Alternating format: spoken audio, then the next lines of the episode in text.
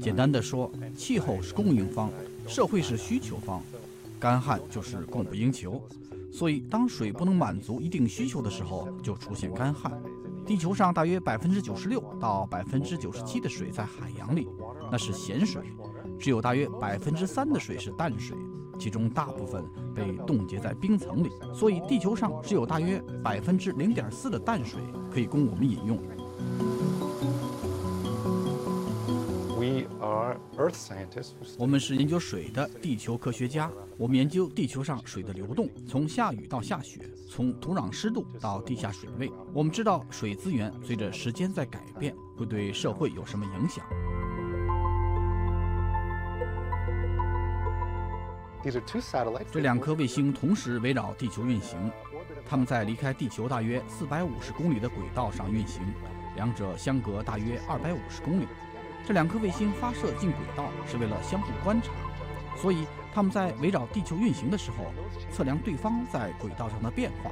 卫星之间距离的改变告诉我们这些卫星下方地心引力信号的改变。Grace 卫星的唯一任务是待在轨道里就行了。不需要在轨道中摘取任何东西带回到地球，也不需要给地球拍照。卫星的顶部有导航系统，就像我们手机一样，告诉我们卫星在测量这些数据的时候在什么位置。然后我们科学家就制作这些大地图，标出这些重力异常的地方。地球上最大最重、移动很快的物体通常是水，这样我们就知道这些信号中大多数是水在流动。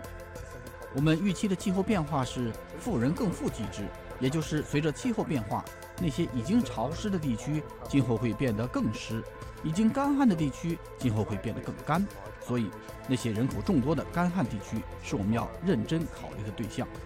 到目前为止，我们看到地球上的情况和我们预测到的是一样的，这些干旱的地区会更干旱。随着人口增长，大家希望住到阳光充足又景色宜人的地方，比如加州又靠近海边。不过，我们必须考虑的是，这些地区有没有足够的水源来满足人口的增长。令人鼓舞的一件事情是，我们有几项技术可能是未来可行的解决方法，其中之一是净化水，通过强力化学剂或者其他净化手段重新利用厕所用水。从厕所到自来水管是令人兴奋的技术之一。有人可能会起鸡皮疙瘩，不过这实际上是非常安全的。